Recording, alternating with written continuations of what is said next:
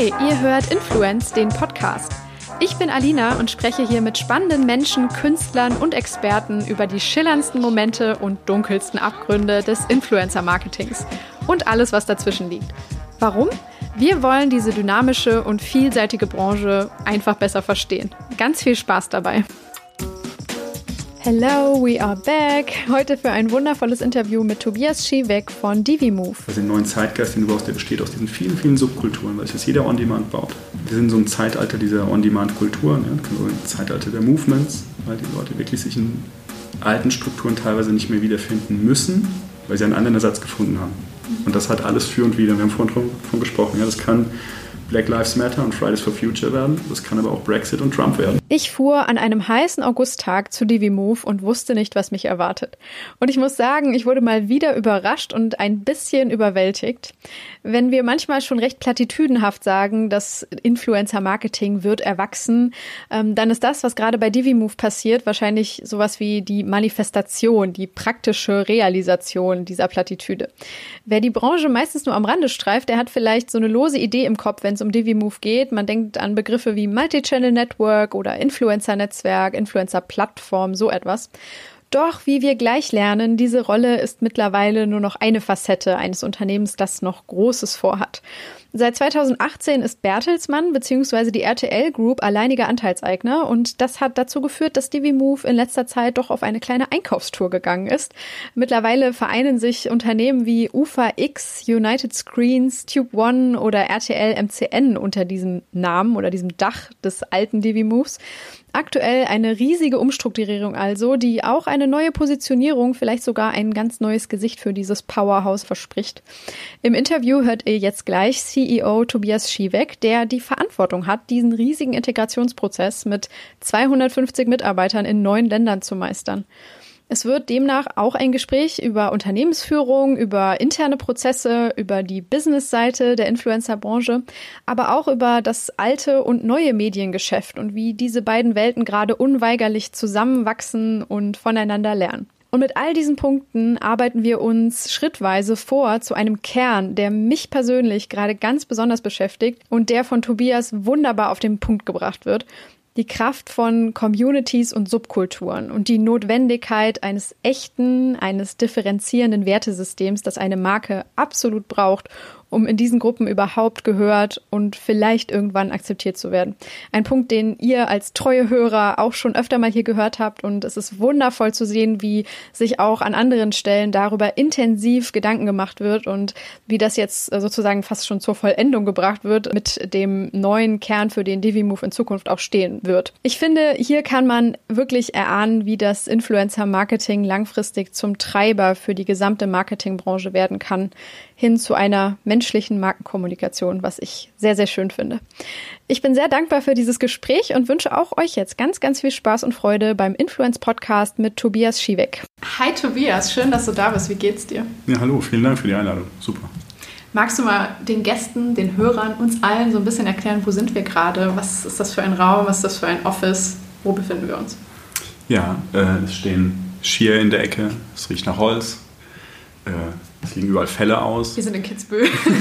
wir sind in Köln im Meetingraum bei Tube One, äh, die wir Anfang des Jahres gekauft haben und mit denen wir äh, seitdem zusammen äh, ja, im Schulterschluss und auf Augenhöhe nochmal in eine ganz neue Phase in, in unseren Markt eintreten wollen. Mhm.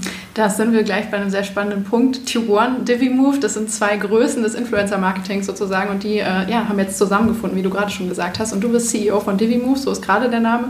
Magst du uns mal so ein bisschen äh, kurz einordnen, ähm, ja, was deine, da, deine jetzigen Aufgaben und Tätigkeiten sind?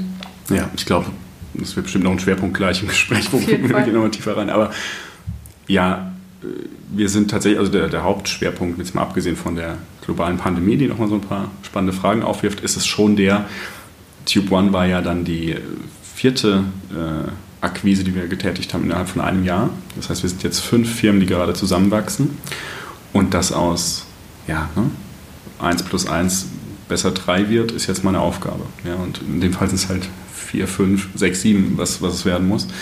Und dass das kulturell klappt, dass das nach innen funktioniert und auch außen sichtbar ist, was unsere Vision für diesen Markt ist und warum das zusammengehört, das bestimmt gerade ganz viel meiner Zeit. Mhm. Ähm, da finde ich es jetzt nochmal sehr schön, zurück zum Anfang zu gehen, zu deinem Anfang, deinem Werdegang, weil ähm, du beschreibst das jetzt gerade, das ist wahrscheinlich eine total krasse Aufgabe und da braucht man sehr viele Skills, die man wahrscheinlich nirgendwo so richtig an einer Stelle lernt, sondern das ist wahrscheinlich ein Weg, der dich geprägt hat bis hier zu dieser Position. Und ich finde das Spannende an deinem Weg, dass der so ganz anders angefangen hat. Du hast, ähm, ich glaube, im Journalismus deine, deine ersten Schritte gemacht, hast Politik und Wirtschaft studiert, hast gegründet, warst eigentlich mehr in der Startup-Welt unterwegs und hast dann deinen Weg zu Bertelsmann gefunden. Also irgendwie eine total interessante ähm, ja, Schneise, die du da geschlagen hast, so mit Kurven und so. Magst du das mal in eigenen Worten kurz ein bisschen beschreiben, was für Stationen du da durchlaufen hast? Ja, eigentlich war es perfekt. Also ich glaube das jetzt so für die, Gerne, für die ja. Short-Biografie immer bei den Panels. Ja, aber genau so. Ne? Ich habe früh, schon zu Schulzeiten zwar programmiert und so, ich habe schon eine Affinität dafür. Aber dann eigentlich ja, also Politik und BWL studiert, weil ich in Journalismus wollte. Und der, der rote Faden ist wahrscheinlich die Neugier dabei. Mhm. Äh, und dann aus verschiedenen Gründen tatsächlich im Studium, eigentlich wie ein Unfall fast, wie es für eine gute Gründungsgeschichte gehört, mit Zweien, die schon äh, was angefangen hatten, mit dazu. Und dann haben wir ja, eigentlich den ersten Musikstreaming-Dienst, der sich in Deutschland durchgesetzt hat, gegründet. Ähm, der hieß Simfy. Es gibt übrigens heute noch ein Simfy in Südafrika, das ist ah. noch so ein Überbleibsel, der Rest ist jetzt äh, dieser. Und so kam ich in diese Startup-Welt und wie es sich für einen guten Politikstudenten gehört, habe ich dann auch allein darüber, glaube ich, 18 Semester Politik studiert in Mannheim. Das ging damals. Genau, ja genau. Ich habe tatsächlich den Brief habe ich auch noch. Ich habe einen Brief irgendwann von Mannheim bekommen. Du bist jetzt der letzte eingeschriebene Magister. Wenn du es ernst meinst, dann bitte jetzt. Und dann habe ich eine Abschlussarbeit geschrieben. Darfst du niemandem zeigen. Mhm. Aber genau so war das. Ja. Und dann haben wir eigentlich für das, ja, für das Startup das Studium alle, alle unterbrochen ja. und zu verschiedenen Zeitpunkten beendet. Ja, und dann äh, nach diesem Startup die Abschlussarbeit geschrieben, dann ein weiteres Startup gegründet mit, mit einem Freund, den ich in der ersten Gründung kennengelernt habe, wo es schon um viel Datenanalysen ging. Ähm, wir haben gesagt, wir schauen uns an, wenn jetzt ganz viele Barrieren fallen, also mit diesem Spotify-Modell im Hinterkopf, was, was bedeutet das jetzt für Künstler mit allen Für und Wider. Aber ein Vorteil war, und da hat noch keiner von Influencer-Marketing in der Form gesprochen, aber ein Vorteil war ja, dass du viel leichter in direkte Interaktion mit Fans kannst. Mhm und dass sich die Hürden vielleicht verschieben. Ja? Also musst du vielleicht nicht mehr an jemandem vorbei, der dich ins Label nimmt, aber du musst an diesem Rauschen vorbei in Social Media. Und dafür haben wir uns ganz viel mit Datenanalysen und so weiter angeschaut und dann völlig paradoxerweise hat mein Politikstudium mir da mehr gebracht als mein BWL-Studium, weil Echt? ich, ja, ich habe total viel über äh, ja, Wahlkampf, Propagandaforschung, äh, gesellschaftliche Strömungen und so, das waren so die Themen, mhm. äh, angeschaut und ja, der Begriff soziales Netzwerk kommt halt genau daher, ja, also so wie haben in den 50er Jahren sich Leute über ihre Meinung ausgetauscht. Und das war halt beim Friseur. Ja. Und ob das jetzt der Friseur ist oder äh, ein Like auf irgendeiner Page bei Facebook, was damals noch so der entscheidende Punkt dafür war, das ist gar nicht so unterschiedlich. Ja. Finde ich einen sehr interessanten Punkt, weil ich jetzt auch letztens gedacht habe, am meisten über gute Marketing- und Kommunikationsstrategien kann man eigentlich in US-Wahlkämpfen lernen, wenn man sich nochmal anschaut, wie, wie hat Trump das 2016 gemacht. Da hat man ja so eine neue Stufe irgendwie auch nochmal erlebt, wie Social Media als Waffe in Anführungszeichen eingesetzt werden kann. Ne? Also. Total. Also ähm, da können wir auch gern gleich nochmal drüber reden. Ich glaube, das ist für unsere Branche ein sehr spannendes Feld. Genau die Debatte, was das an Möglichkeiten, aber auch an Verantwortung für uns schafft. Ja. Ähm, weil wir so einen hohen Grad an Freiheit haben. Ja, das schafft aber auch Ambiguität und schafft auch die Freiheit, dir deine eigene Welt zu basteln, die im Zweifel sich auch sehr weit weg bewegt von dem, was, was in anderen Welten stattfindet. Und, und was das alles bedeuten kann, im Guten wie im, wie im Schlechten oder im Konstruktiven wie im Destruktiven, das ist, wenn du es so willst, vielleicht gerade der Anfang von dem, was wir sehen. Und das finde ich total spannend. Ja, ja, ja gerade mit dem Politik-Background, glaube genau. ich. Ne? Da ja, ja, blickt man eh nochmal mit einer anderen mhm. Brille drauf. Ähm, ich fand es das toll, dass du gerade schon roter Faden Neugier gesagt hast, weil ich mir hier notiert habe, was ist der rote Faden sozusagen, ne? weil du oft äh, so unterschiedliche Felder eben auch beackert hast, in Anführungszeichen. Natürlich zieht sich da immer ein bisschen was durch. Medien spielen da irgendwie immer eine Rolle, ne? sei es jetzt mhm. äh, am Anfang Print, äh, Radio, hast du auch mal im Vorgespräch erzählt, warst du so auch mal aktiv. Ähm, und jetzt bist du ja bei Bertelsmann so auch bei dem Medienkonzern ein bisschen. Ne? Wie, wie ist da der Step passiert, so raus aus der Startup-Welt rein, hierhin? Ja, genau. Ich habe äh, eigentlich, wie du zu deinem Buch gekommen bist. Ich war auf einem Panel und habe vom Internet erzählt. Mhm.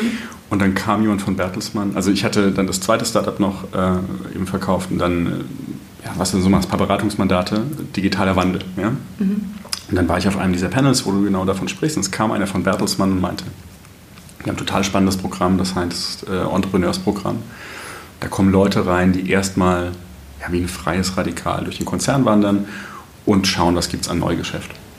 Und ich hatte so eine umgekehrte Torschlusspanik. Ja, ich habe gedacht, hey Mensch, jetzt bist du Anfang 30, du warst immer, immer in der Startup-Welt. Du hast ein leidliches Studium abgeschlossen nach 18 Semestern. Wenn du einmal wissen willst, wie die Konzernwelt aussieht, dann musst du es jetzt mal. Danach will ich kein Mensch mehr. Ja, also bist mhm. du verbrannt. Und dann bin ich so da rein und das war total gut, weil ich war natürlich nicht direkt in der vollen Konzernwelt drin, durch diese spezielle Rolle, die man da hat. Ich habe in einem Schnelldurchlauf total viel gelernt über Konzerne, auch nochmal die Flughöhe, die du da entwickeln kannst, über das echt breite und spannende Geschäft von Bertelsmann, das ja auch seit 160 Jahren unterwegs ist. Ja.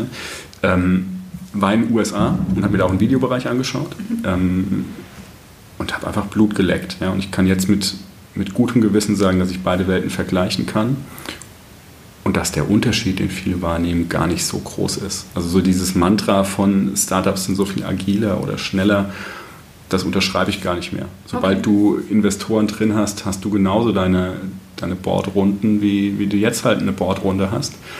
Und dann ist es viel entscheidender, was du aus den Ressourcen machst. Ich kriege schnelle Antworten auf E-Mails, weil ich die richtigen Buchstaben hinter dem Ad-Zeichen habe und zum Konzern gehöre. Und das kannst du genauso nutzen und klar zahlst du vielleicht irgendwo ein bisschen mehr für dein SAP, aber äh, dafür hast du halt andere Hebel, die du nutzen kannst. Und das, das ist das Spannende und deswegen bin ich dann nach dem Programm auch geblieben. Wie lange ging das Programm insgesamt?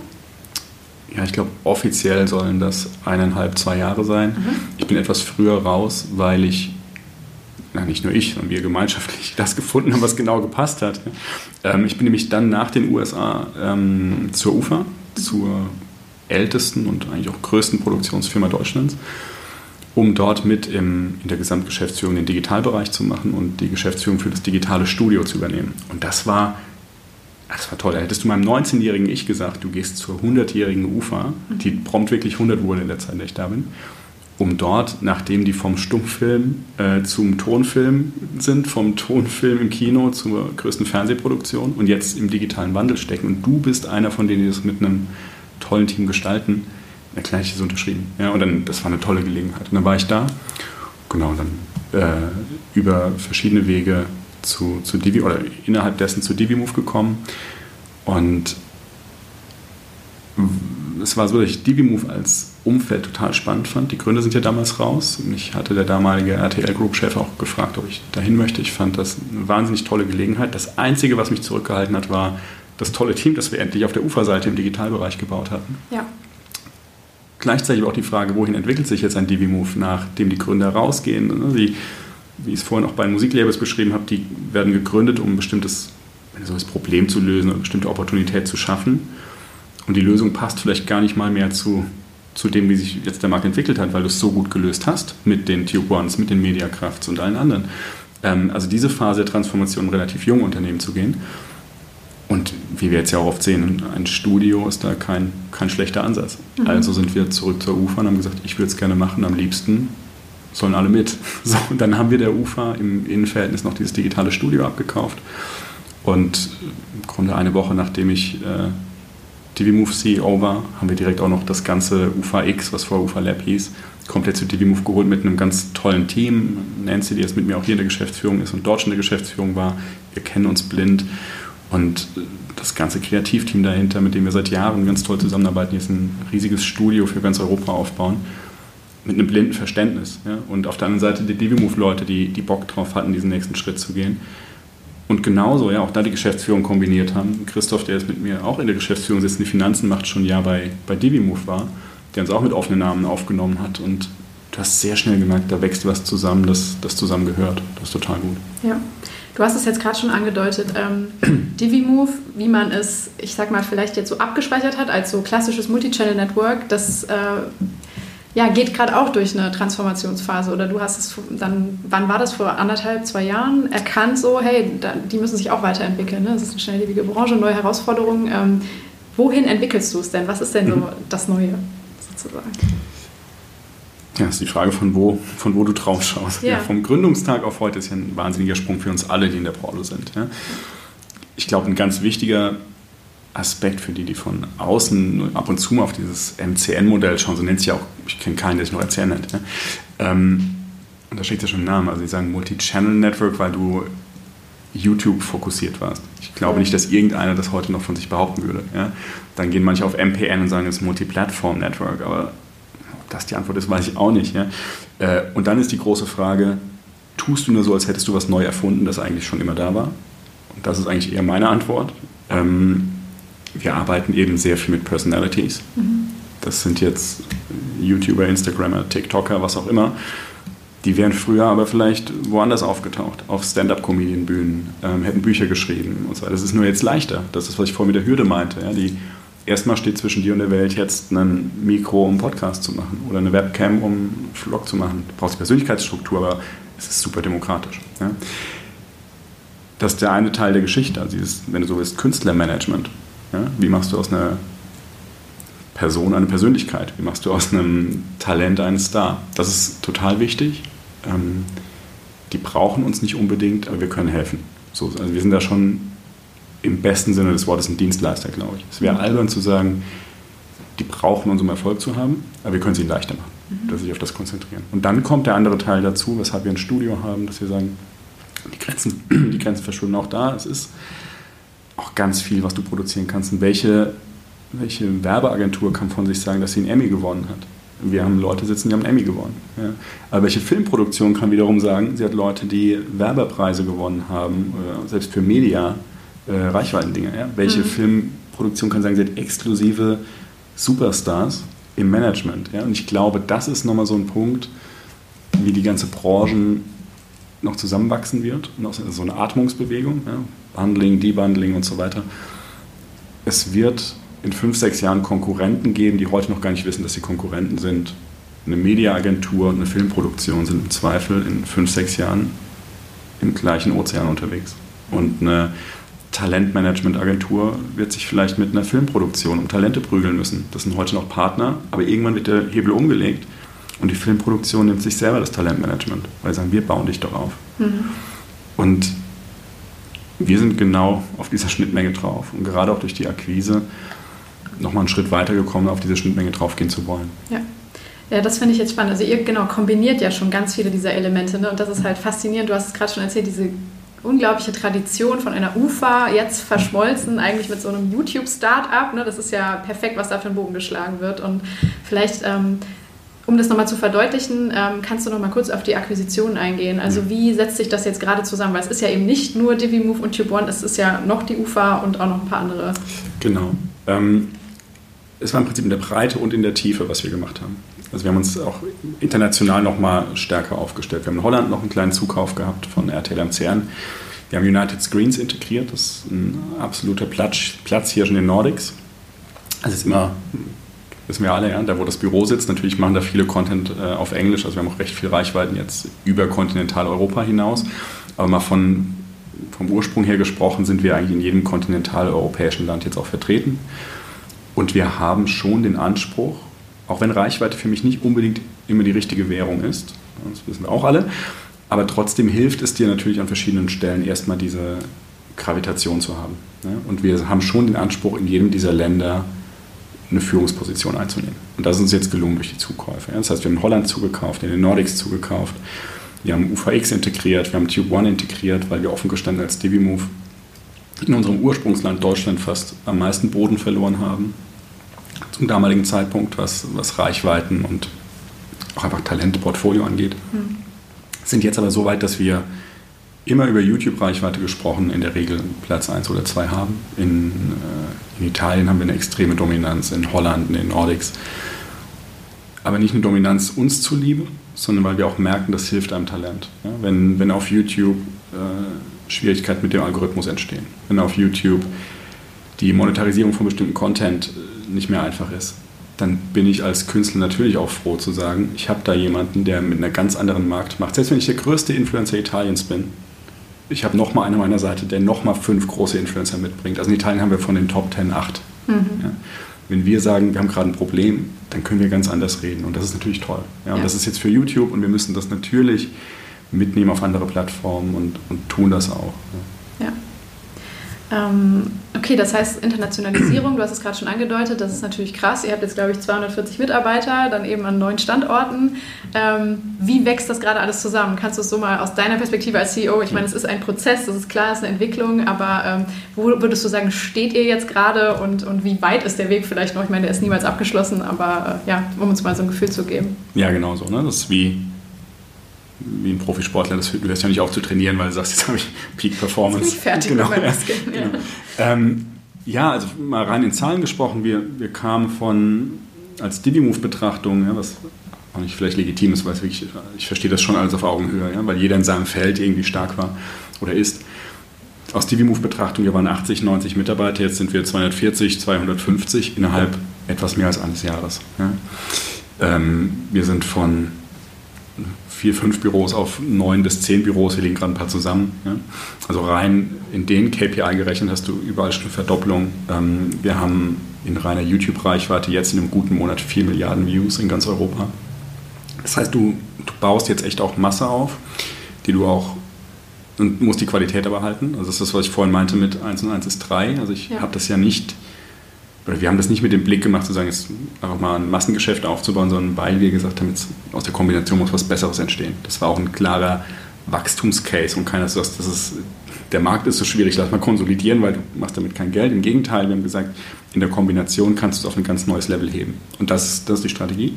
Damit das aber klappt, brauchst du genau das, was du sagst. Und es gibt ja diesen klassischen BWLer-Spruch, die, äh, die Kultur frisst die Strategie zum Frühstück. Ja. Daran arbeiten wir natürlich viel. Ja. Wir haben unmittelbar zu Beginn äh, alles aufgemacht, viel Transparenz erzeugt meines Erachtens. Wir haben äh, auf agile Prozesse umgestellt. Es klingt so schlimm, das in, in dem Kontext zu sagen, ja, weil irgendwie jeder davon spricht. Aber wir haben es auch echt gelebt. Ja. Also, und das Ziel muss sein, und meines Erachtens haben wir das oft schon hinbekommen. Ich klammer jetzt mal die Pandemie aus. Wenn jemand damals in das Büro kam, für den war es nicht mehr leicht zu sagen, ich sehe jetzt einen Mitarbeiter, der ursprünglich von äh, dem holländischen MCN kam, der von DiviMove oder UFA kam. Das war schon recht schnell ein sehr durchmischtes Team, das eine gemeinsame Kultur formen konnte, aber das dauert Zeit.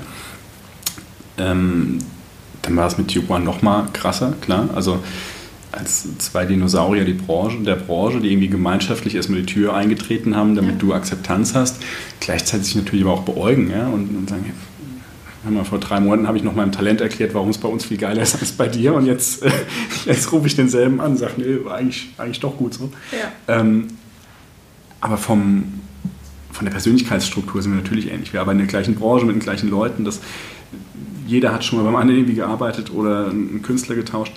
Dass da an sich eine sehr gute gemeinsame Basis ist, war ja klar. Das muss sich aber das muss wachsen. Ja, dann kam im Grunde der Härtetest, wir sind zusammengegangen über den Jahreswechsel. Mhm. So, es war eine Größenordnung, dass auch das Kartellamt zustimmen muss. Das heißt, faktisch Ende Januar darfst du zum ersten Mal die Leute echt zusammenbringen. So, und das war Ende Januar. Wir haben als gute Kölner noch den Karneval mitgenommen, dann kam äh, Corona. Corona. So. Ja. Und das ist natürlich ein Härtetest. Ja? ja? Wie viel Kultur hast du schon? Wie viel von der Idee äh, dieses agilen Arbeitens kannst du echt umsetzen und so weiter. Und das Witzige ist, ich habe noch ein paar Monate vorher, so Ende, späten Herbst oder so, habe ich gesagt, ich glaube, für unsere Branche ist Resilienz ein ganz wichtiges Thema.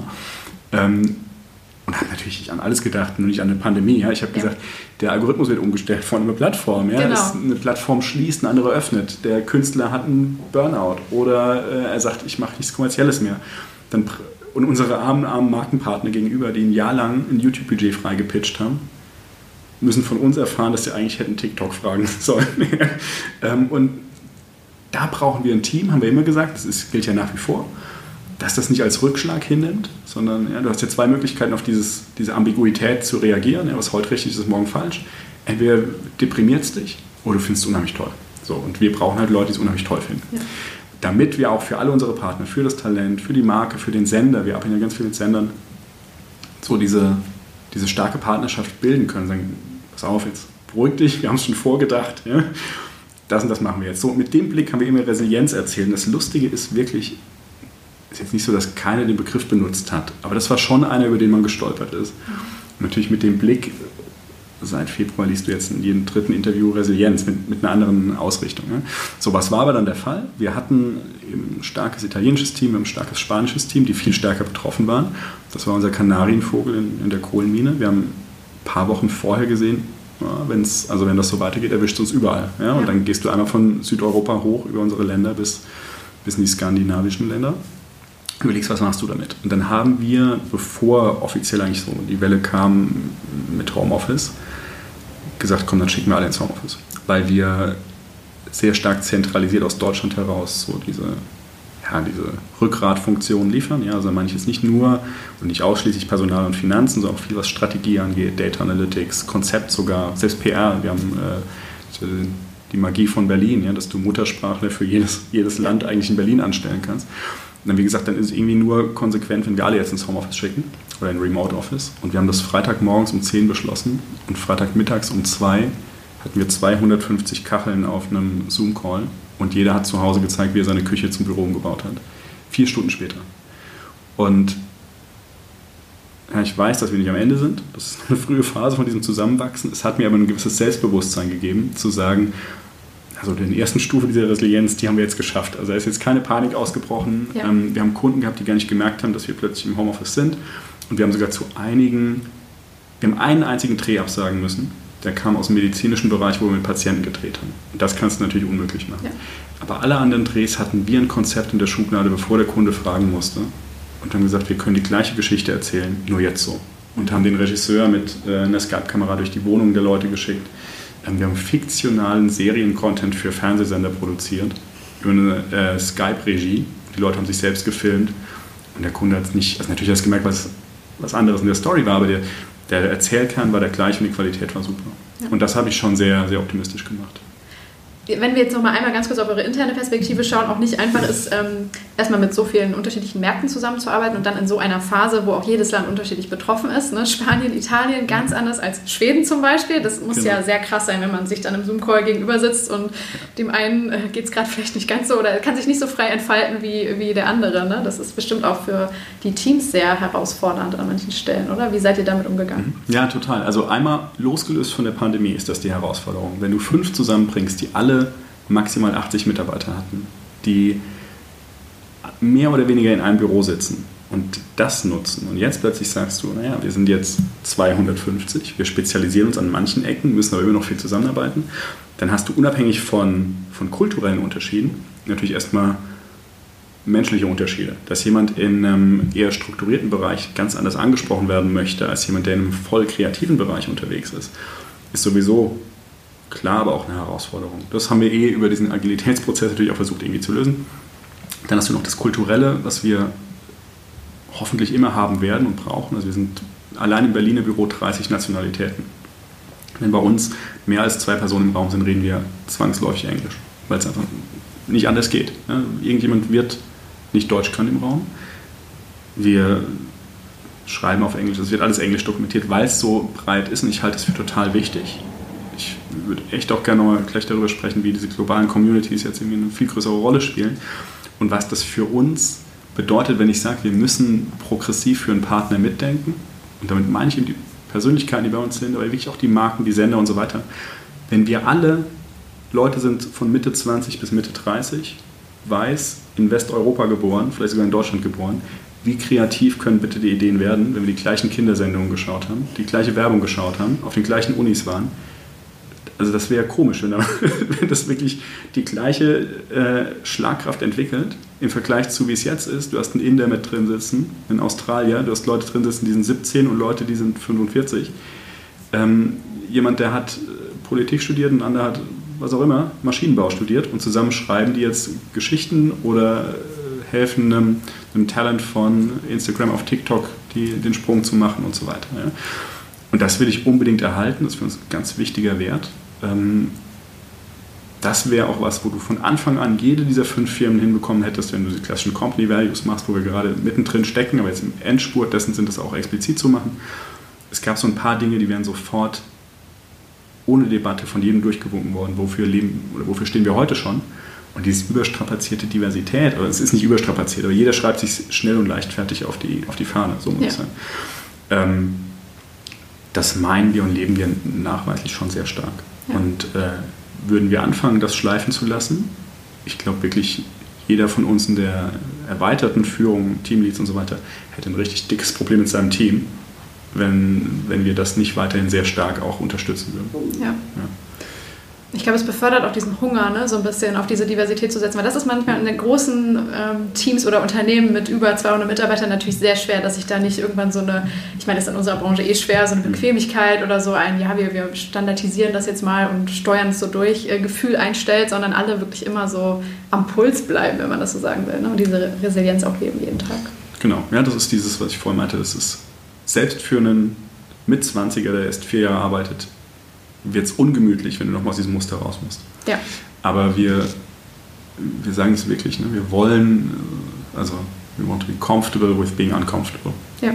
Und das ist das, was wir als Mehrwertversprechen auch Partnern geben. Und da gehört genau das dazu. Ja? Nicht reflexartig sagen, ja klar, es ist Instagram, sondern ja, vielleicht ist es doch wieder YouTube plötzlich ja, für das jetzt. Und ähm, wie du sagst, vielleicht und jeder muss sich auch hinterfragen, habe ich so ein unconscious bias, das ist ja so ein, oh ja. So ein Motto, das bei vielen durchläuft da immer wieder zu sagen, überleg dir nochmal, warum du das so gemacht hast und werd dir diese Verantwortung bewusst. Das schauen morgen Millionen 14-Jährige, die gerade Orientierung brauchen, in ihre Entscheidung. Und du hast Einfluss, ob du willst oder nicht. Ja? Kommt ja aus deinem Buch raus. Ja, jetzt bist du drin. Und egal wie vermeintlich oberflächlich das Thema, du formst gerade einen großen Teil von, von einer Wahrnehmung von Leuten, die das schauen. Und es müssen nicht nur junge Menschen sein. Und damit formst du im weitesten Sinne auch gerade Gesellschaft und Zeitgeist. Und das ist eine total tolle Chance. Also wenn wir mal darauf zurückkommen, so, ne, dass ich irgendwie so in verschiedenen Bereichen war, ein Muster ist bestimmt auch so dieses Fenster der Opportunitäten. Ja, also wie oft stellt sich eine Branche derart auf den Kopf wie jetzt die Bewegtbild- und Künstlerbranche? Wahrscheinlich jetzt einmal und dann wieder in 40 Jahren. Mhm. Und das ist toll, da teilzuhaben. Das ist aber auch ein gewisser emotionaler, moralischer Druck da jetzt nicht irgendwie in eine Richtung zu laufen, die man vielleicht selber nicht gut finden würde. Ja. Und solche Leute suchen wir auch. Es ist auch eine ganz besondere Phase, weil es halt eben nicht mehr diese Gatekeeper gibt, wie du gesagt hast, es ist Demokratisierung. Das heißt, jeder darf an den Tisch sozusagen, ne, der eine Kamera halten kann oder ein Handy. Und äh, ja, dass das nicht immer äh, super wird manchmal, das ist ja klar. Richtig, genau. Ja, aber da will ich auf jeden Fall gleich auch noch kommen. Ich würde jetzt noch mal gerne auf die Markenpartner vielleicht ja. äh, ein bisschen schauen, weil das ist ja, ja, nur mal damit verdient ihr euer Geld, so die kommen zu euch und wollen mhm. etwas von euch. Ne? Was ist das denn normalerweise? Ich meine, wahrscheinlich gibt es ja gar nicht den standardisierten ähm, Paketansatz, den man bei euch bucht, sondern es ist mhm. wahrscheinlich immer sehr individuell. Aber was wäre denn so eine Möglichkeit oder so ein Leistungsspektrum, was ihr diesen Partnern anbietet? Ja, das ist natürlich jetzt breiter, ja. Ähm, ich könnte mal anfangen, wo wir heute stehen. Ja. Wenn wir dann über dieses Thema Werte und Demokratisierung gehen, können wir zurückkommen auf das, was ich glaube, was wir in Zukunft vor allem versprechen können. Ja? Gerne. Weil wir uns in dem Umbruch befinden, in einer relativ jungen Branche, du kannst ja eigentlich, jetzt klingt es halt schon wie ein, Startup-Podcast, ja, aber es gibt so ein paar Sachen, die kannst du jetzt sagen, sind Commodity, Media Sales, ähm, Influencer-Shoutouts ja. und egal, ob das nahezu egal, ja, ob das jetzt Micro-Influencer sind oder Makro oder Nano oder was auch immer. Die die dahinter liegen, die Idee ist hier relativ ähnlich. Das ist jetzt auch nichts, von dem du sagen musst, da muss ich jemand noch wahnsinnig überzeugen. Ja? Mhm. Also wer, wer das Thema möchte, der, der hat es durchdrungen, also jetzt aus Markenartikler-Sicht gesprochen, der hat vielleicht noch einen Vorgesetzten, der da nicht mitgeht oder ein Team, das nicht mitgeht, aber das, dass wir da jetzt hingehen und nochmal ganz lange erklären, Mensch, hier Authentizität, Kredibilität und so weiter, das weiß ich, ob das unsere Aufgabe sein sollte. Ja? Ähm, zumal wir und das klingt ja auch immer eigentlich in jedem dieser Podcasts durch und bei dir, wir erweisen ja auch der Branche einen Bärendienst, wenn wir sagen, das sind Influencer, die, die das machen. Das gehört voll dazu, ja? also gar, nicht, ja. gar nicht despektieren. Wir machen da ganz viel und es hat auch ganz oft absolut Sinn. Und deswegen bieten wir es an. Ja? Also da ist nicht viel, ähm, dass wir sagen, da haben wir schöpferische Höhe, also wir machen eine Influencer-Auswahl, die sind ja. dann exklusiv bei uns oder nicht. Ähm, du kannst heute jeden Influencer bei jedem buchen, das wissen wir auch. Ähm, das hat eine strategische Komponente. Und das hat maximal noch, wenn du es verknüpfst, eine, eine, Komponente, dass du sagst, ich kenne die Tonalität des Kanals und das passt irgendwie. Brand safe und so. Ja, das können viele anbieten, müssen wir auch anbieten. Und machen wir auch. Damit machen wir auch einen guten Teil des Geschäfts. Dann kommt die nächste Evolutionsstufe, wenn du jetzt mal schöpferisch rangehst, dass du sagst, vielleicht helfen wir auch im Narrativ. Vielleicht in der Kreation. Wir, ja, ja, in der Kreation. Wir machen Erzählkern oder was auch immer. Vielleicht helfen wir auch in der technischen Produktion. Mhm. Das muss jetzt nicht die Drohne sein, aber das können auch so kleine Tricks sein, wie gib nochmal ein paar hundert Euro aus für einen Tonmann und es wirkt qualitativ gleich zehnmal besser oder so. Ja? So dass ihr euer Know-how nutzt, um den Influencer auch vielleicht nochmal auf ein anderes Level total. zu nehmen? Oder, ja, ja total. Also das ist ja eigentlich die Magie. Ja? Also was ich ja. unabhängig davon total toll finde, wir haben super kreative Leute, die, sprich mal aus einer Uferperspektive, da hast du Menschen, die haben viele ihre Emmys gewonnen, Fernsehpreis, Filmpreis, die arbeiten mit den tollsten Regisseuren, Schauspielern, Autoren der Welt zusammen und die sitzen abends zu Hause und sagen, mit ihren Kindern von mir aus, ja, oder Neffen, Nichten, na, was hast du heute so gemacht? Also, ich habe den und den angeschaut. Geguckt, ja, so. ja. Und dann ah, zeig mal, was hat der so, wie viele Abrufe hat der? Und dann ist das einer, der einfach, weil er gut ist, ursprünglich aus dem Kinderzimmer heraus mehr Leute erreicht hat, als du mit deiner Primetime-Show. Ja. So, und auch da gar nicht schlimm. Ja? Also weder ist das eine besser oder schlechter als das andere, aber es, es findet statt. So. Und das ist ja total spannend. Und dass wir jetzt die Chance haben zu sagen, das ist ja super, ja? wir haben die Leute, die es alleine können, ohne unsere Hilfe, auf der anderen Seite vom Tisch und gerade so jemand, wie das jetzt Julian erwähnt, ja, jemand wie Julian ist ja auch so gut, weil er so offen ist und sagt, ich will mal mit einem reden, der eine US-Serie gemacht hat. Ja. Weil ich einfach mal gucken will, wie, wie gehen die da ran? Wie machen die einen Erzählbogen, der sich über ein Jahr trägt, jeden Tag 30 Minuten? Und dann schmeißt man so Leute zusammen in den Raum. Was glaubst du, wie viel Spaß das macht? Ja. Beiden. Ja? Und das machen wir halt viel. So. Und das ist was, was du ganz viel auch für Sender, für, für den Künstler selber, und ich, ich sage jetzt oft Künstler oder, oder Creator, ähm, Influencer stimmt aber auch, aber was für den natürlich auch toll ist, ähm, und dann kommen die Marken ins Spiel, sodass wir natürlich, jetzt gehe ich, jetzt überspringe ich so ein bisschen was mit diesem Kontinuum, aber es fängt halt an beim Shoutout und es ja. endet irgendwo bei, bei Branded Channels, wenn du so willst, wo wir sagen, das ist kein One-Off-Spot, den wir drehen, sondern wir schälen mit euch heraus, was wollt ihr über Jahre vielleicht sogar oder habt ihr schon seit Jahren als Kern eurer Marke erzählt? Was ist wirklich so, dass ein USP gibt es nicht, das wissen wir alle, aber was ist so die Tonalität, der, der Geschmack, der euch unterscheidet von anderen? Und da kannst du jetzt viel über Personas und so sprechen, das ist eigentlich relativ wurscht. Die Sache ist ja wirklich, wie kriegst du es aus einem Einzelspot raus? Und kein Normalverbraucher schaut sich einen 30-Sekunden-Spot an und sagt, jetzt habe ich aber genau verstanden, was die sind. Mhm. Das geht nur über langes, langes Erzählen. Und wir haben Kunden, da machen wir seit drei, vier Jahren fünf Videos pro Woche mit AB-Testing. Also der, der, unromantische technische Teil total viel drin. Wir haben Data Analysts, alles, was du so draufschmeißt, die vor bei Google waren, bei großen Strategieagenturen machen AB-Testing. Aber wir haben halt auch Redakteure drauf, die in einem klassischen Casting sagen, klar ist diese Influencerin nicht bei uns, aber die trägt das. Die ist kredibel, die kann was außerhalb von der Welt, die sie bisher erzählt hat, immer noch gut erzählen. Und dann sind wir fast schon, wenn du in der alten Welt sprichst, Programmgestalter von einem Fernsehsender für diese Marke und machen dir ein Vollprogramm 52 Wochen im Jahr. Und wenn wir es gut machen, machen wir es so effizient, dass wir mit einem Drehtag nicht nur für YouTube was drehen und für Instagram Fotos machen. Dann machen wir noch die TikTok-Clips draus, dann machen wir vielleicht noch eine GIF-Library. Ähm, vielleicht drehen wir in der Qualität, von der wir sagen, wenn ihr später mal Lust habt, das äh, als Branded Entertainment ins TV zu heben, dann ist das schon angelegt. Ja. Oh ja. Und du hast den zweiten Teil. Wir haben Leute, die waren früher bei der Serial Drama bei der UFA. Das ist so gute Zeiten, schlechte Zeiten und so weiter. Die sind unheimlich effizient darin, in schneller Zeit, in hoher Qualität Bilder zu drehen. Ja? Wenn so jemand dann mit da plötzlich sitzt und sagt zu dem Kunden, wir schaffen diesen ganzen Content für ein Jahr mit fünf Drehblöcken zu machen und das sieht immer so aus, als wäre es live. Also ein bisschen übertrieben, aber gar nicht so sehr.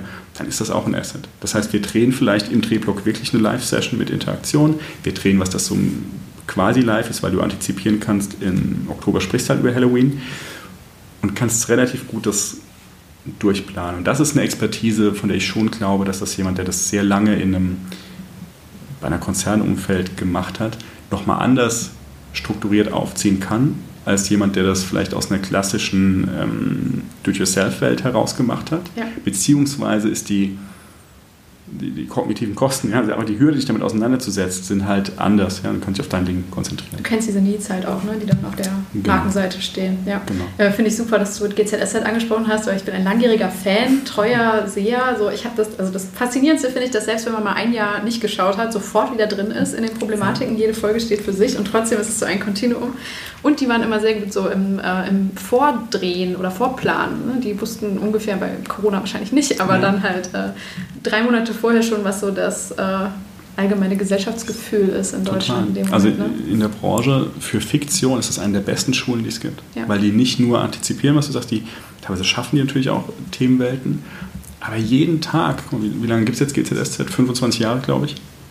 Jeden Tag erzählen die eine Geschichte ja. seit 25 Jahren und gewinnen immer wieder ein neues Publikum, um das alte zu erschrecken. das ist schon echt schwierig, ja. Und ja. das in der Taktung, auch mit den, mit den Schauspielern vor Ort und so weiter. Aber das ist eine richtig tolle Autorenschule und wir haben auch welche, die als Autoren da gearbeitet haben, die ja. jetzt ähm, auch sag mal, wo du sagen würdest, äh, bei einer fiktionalen ähm, Daily Drama Show wie GZSZ, ah, die machen vielleicht auch Dokus jetzt für Arte. Ja. Oder machen halt am nächsten Tag für eine Marke Narrativ, wo sagen, jetzt machen wir mal eine zwölf Wochen Langzeit-Doku ja. über eine Entwicklung, die jemand sportlich macht, weil er irgendeinen Schuh benutzt oder was ja. auch immer. Ja? Mm, was ich auch noch daraus ziehe, wäre so eine Frage in Richtung, ähm, wo steht Markenkommunikation heute oder was müssen mhm. Marken heutzutage gerade im digitalen Raum machen, um äh, gehört zu werden? Ne? Weil äh, ich glaube, so dieser klassische Funnel, der am Anfang erklärt wurde, der passt für viele im Moment nicht mehr. Ich also im mhm. Moment gefällt mir das Wort vom, äh, ich glaube, Consideration und Conversation Cycle, irgendwie ist das so ein mhm. ganz schlimmes Wort, ne? aber so versuche irgendwie den, den äh, User überall mit einem Gesprächsangebot zu erreichen, im besten mhm. Fall. Da, wo er sich bewegt, so in seiner Sprache oder auch der Sprache der Plattform, wo er gerade ist. Und das verlangt aber eben ein hochstandardisiertes, ein sehr effizientes und trotzdem äh, qualitativ tolles äh, Content-Management im Grunde. Ne? Wo kommt das alles her und mhm. äh, wie schaffe ich das? Also wie blickt ihr auf dieses Thema? Ja, also wir haben wir es angerissen, dass wir gerade viel zusammenwachsen lassen. Und äh, ich glaube, es dauert noch ein paar Tage, aber dann wollen wir auch nochmal konkreter werden, was das wirklich für uns eine Repositionierung bedeutet. Es geht sehr ja. stark in diese Richtung. Und dazu würde ich jetzt mal so zwei, drei Schritte zurückgehen. Weil es ja, also, oder erstmal auf deine Frage, was müssen Marken heute dann machen? Das müssen sie machen. Nichts müssen sie machen. Ja? Sie aber äh, das erste ist, erstmal über eine junge Zielgruppe gesprochen, was für mich auch nur nicht ganz stimmt. Wir reden nicht mehr über junge Zielgruppen bei dem, was wir ja. tun, aber über junge Zielgruppen gesprochen, das kann ich nicht oft genug sagen, ich muss eine Lanze brechen für die, weil noch nie eine Zielgruppe so durch diese Demokratisierung so aufgeklärt war, was Medien betrifft, was Mechanismen hinter Medien betrifft, auch die finanziellen. Das heißt, hier und da kann sich eine Marke auch sehr gerne davon freimachen, zu sagen, oh Gott, wird das kommerziell wahrgenommen, mhm. weil es eine gewisse Entspannung durch diese Transparenz gibt. Die wissen, mein Idol muss irgendwie damit Geld verdienen und deswegen steht jetzt diese Flasche im Bild und er erzählt was davon. Und das ist völlig legitim. Ja? So aufgeklärt war ich nicht in dem Alter und habe wahrscheinlich auch Product Placements gesehen. Das ist schon mal ein, ein Aspekt, den man auf jeden Fall im Hinterkopf haben muss. Aber trotzdem haben wir so eine Glaubwürdigkeitsthematik generell für Markenartikel. Niemand glaubt mehr in der Marke. Ja? Das betrachten schon sehr viele dann auch zynisch und sagen, ja mein Gott, warum ist jetzt dieser Softdrink gesellschaftlich relevanter als ein anderer. Also das, das ist die Kunst, das aber trotzdem zu treffen, weil natürlich jeder in seiner Strategie eine Idee hat, wofür er steht und, und wen er anspricht. So, und jetzt komme ich auf das zurück, was ich ganz vorhin meinte, diese, wo wir uns positionieren, was ich glaube, was unsere Rolle ist und dass wir am Anfang von einer ganz großen Entwicklung stehen. Und das ist so alt wie die Steinzeit eigentlich es ändert sich jetzt jeden Tag. Die Plattformen kommen und gehen und so weiter. Das ist ein wahnsinniges Chaos, wenn du so ist, aber auch eine wahnsinnige Chance, weil sich jeden Tag was ändert. Die Konstante in dem ganzen Ding ist, dass wir Menschen sind und dass Menschen Orientierung suchen von Leuten, die so sind, wie sie sind. Also wenn du zurück überlegst in der Schule oder auf einer Party abends, du gehst zu den Leuten, die so sind wie du. Und das ist, das zeigen auch Studien, ja, das ist Evolution, weil ich spare. Ja? Also ich muss nicht jemand anderem erklären, warum ich was tue, was ich tue. Der ist nämlich so wie ich, der versteht, versteht mich. Ja? Ja. Der weiß, wie er mich kriegen muss. Ähm, ich spare Kommunikation. Das ist einfach äh, total unromantisch. Ja? Alles ökonomisch gedacht, total effizient. Ja? Das, das ist einer der Gründe, warum du dich wohlfühlst bei Leuten, die so sind wie du. So, das war lange verhältnismäßig okay zu lösen, weil du auch im Schulhof deine Leute findest, aber wenn du ein bisschen Pech hast und du sammelst halt als 14-jähriger Gartenzwerge, dann passiert es einfach, dass du dich als Nerd fühlst und Nerd bleibst. Heute gibt es irgendwo nochmal 200.000 Leute, die Gartenzwerge sammeln, die du im Netz finden kannst. Das ist schon mal ein ganz wichtiger Aspekt dabei. Gleich und gleich gesellt sich gerne, das sagst du nicht umsonst. Jetzt ist die Frage, wie kommst du dahin? Ja? Also diese Gruppen finden sich so leicht wie noch nie, weil diese Hürden weg sind.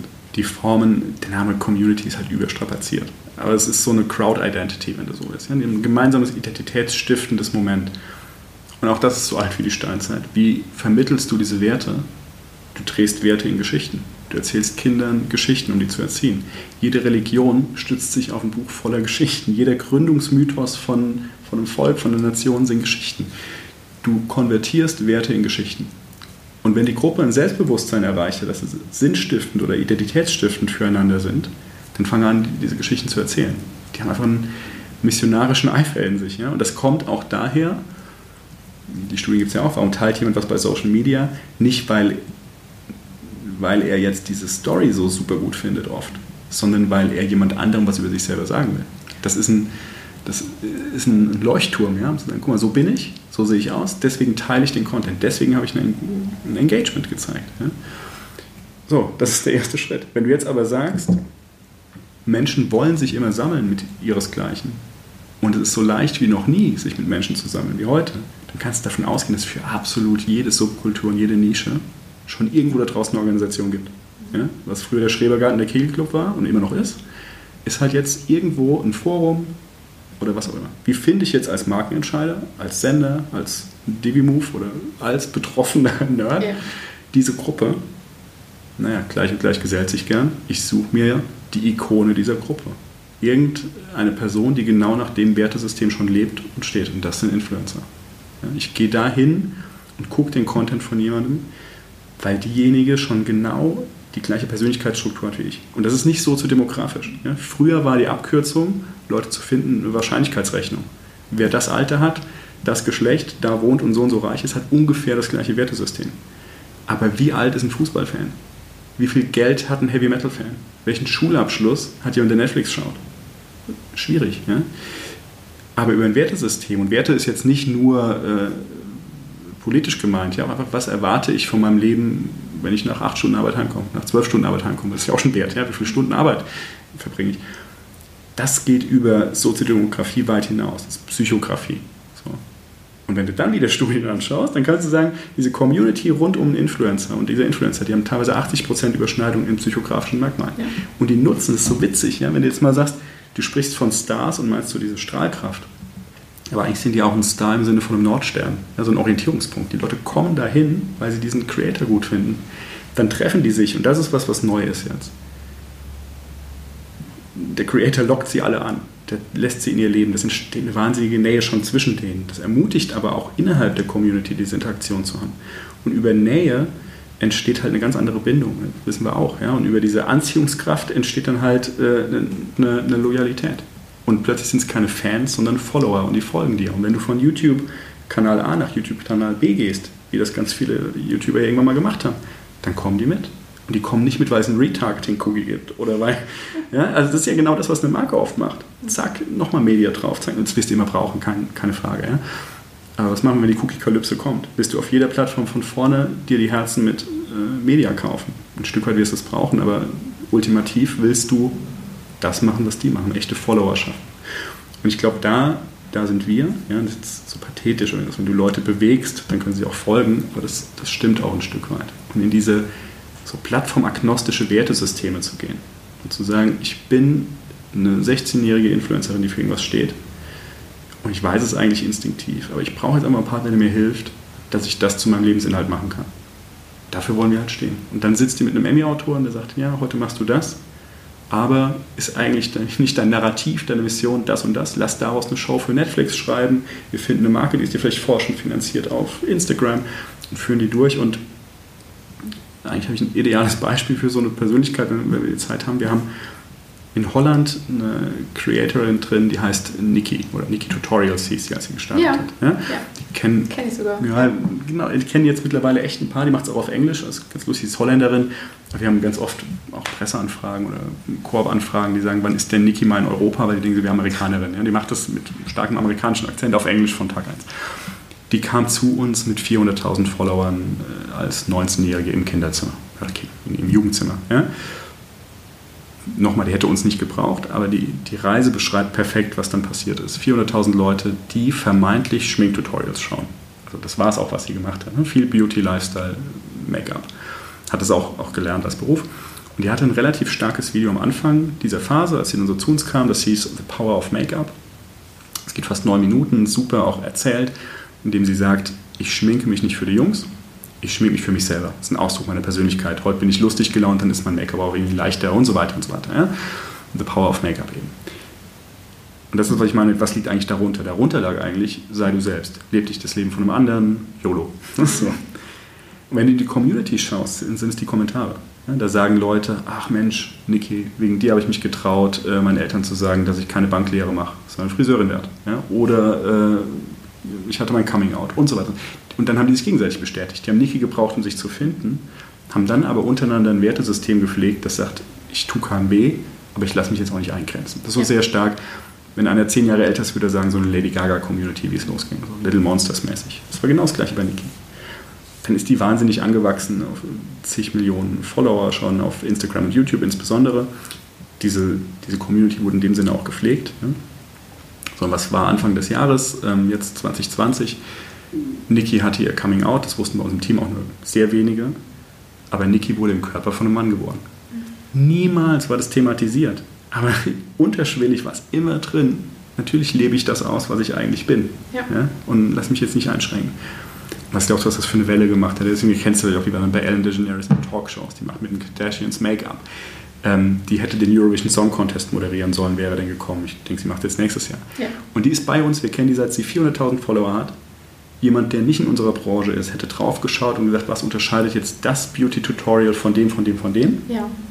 Wir hätten von Anfang an sagen können, naja, mit ihr geht es um sei du selbst, mit ihr geht es um was auch immer, Party-Lifestyle, keine Ahnung. Ja? Und das ist der ganz große Unterschied. Und deswegen, wenn wir mit Niki, wenn die jetzt mit Studen, das ist der Teil, in den wir jetzt reinkommen, jetzt setzt mal Niki mit jemandem in den Raum, der meinetwegen äh, bei einer großen Shiny Floor Show für einen US-Fernsehsender so ein Ding gebaut hat und sagt, ey Niki, du bist jetzt soweit, lass doch mal eine Show machen, wo du Leute ermutigst, ihr eigenes Leben zu führen. Und wenn wir, und das ist der andere Teil, den wenige im Moment mitbringen können, wenn wir die Story gut finden und Niki als Ikone, wirklich, ich finde, da trifft es auch Ikone, gut finden, dann machen wir es entweder einfach bei Niki, weil es Zeit ist, oder wir gehen zu einem Fernsehsender oder zu einer Plattform wie Netflix und sagen, wir haben hier das Gesamtpaket, oder wir gehen einfach zur Marke und sagen, pass mal auf, dieses Wertesystem, das wir da entdeckt haben, überschneidet sich komplett mit deinem Wertesystem. Und bevor du es jetzt irgendwo künstlich machst, geh doch dahin, wo die Leute sind, ja? wo es gut tut und finanziere halt diese Show.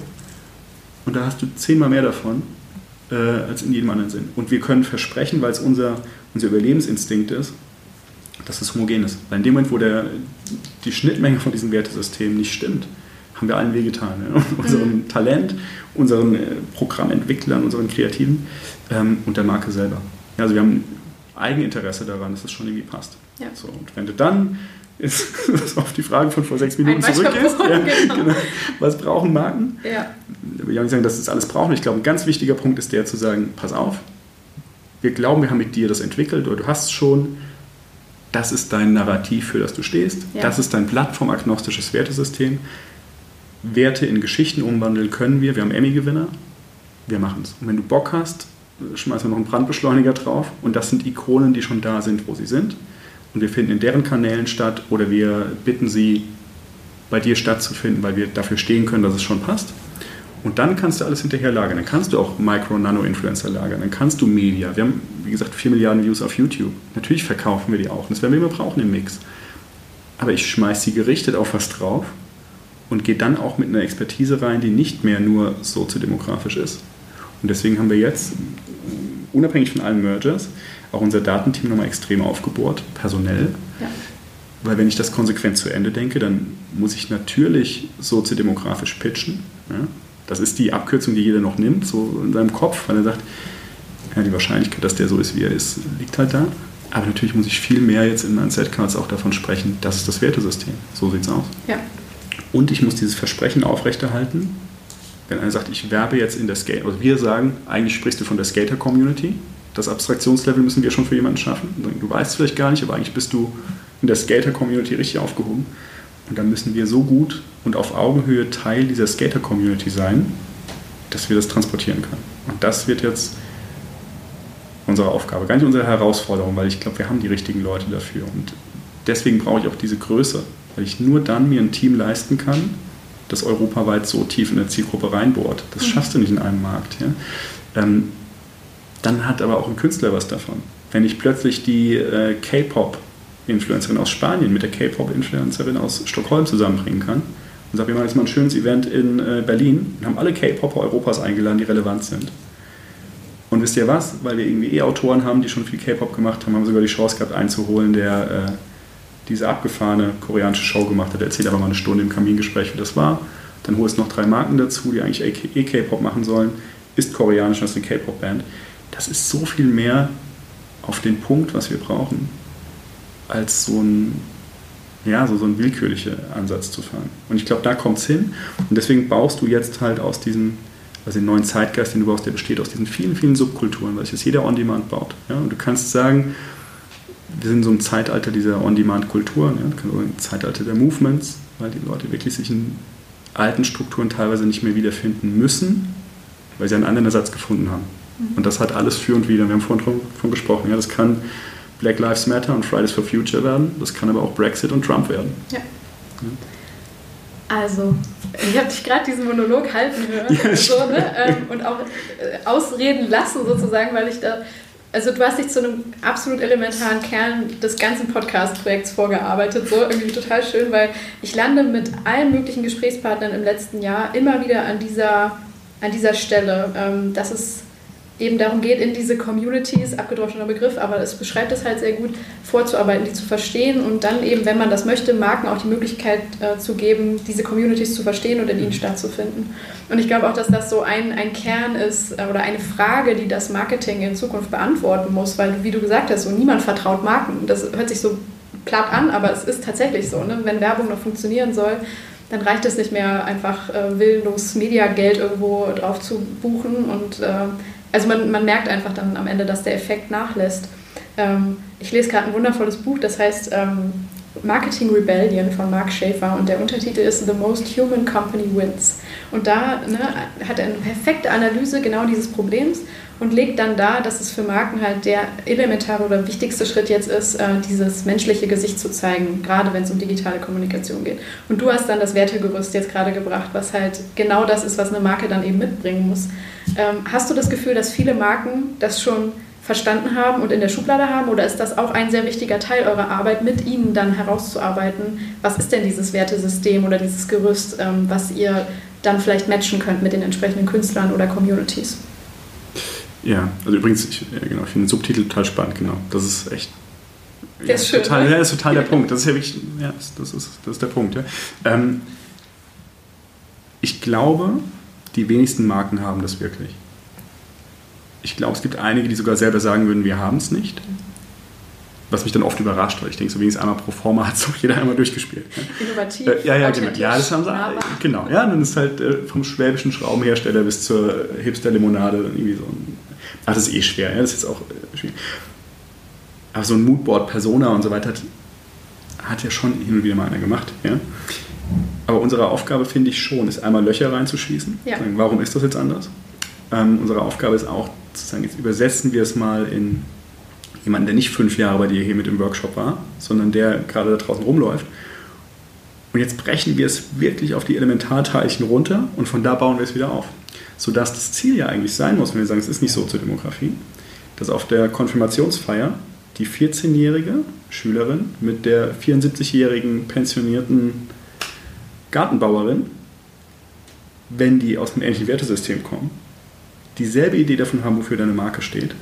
Die eine hat es aber auf TikTok gesehen und der andere hat vielleicht sogar eine Facebook-Show gezeigt, die natürlich auch schon unterwegs. Oder wir haben es ins lineare Fernsehen gehoben oder vielleicht gar nicht, weil es nicht im relevanten Set ist. Aber und das ist schon eine Kunst. Da sehe ich unsere Aufgabe, genau. Ja, und ich glaube nicht, dass das viele Marken bisher haben.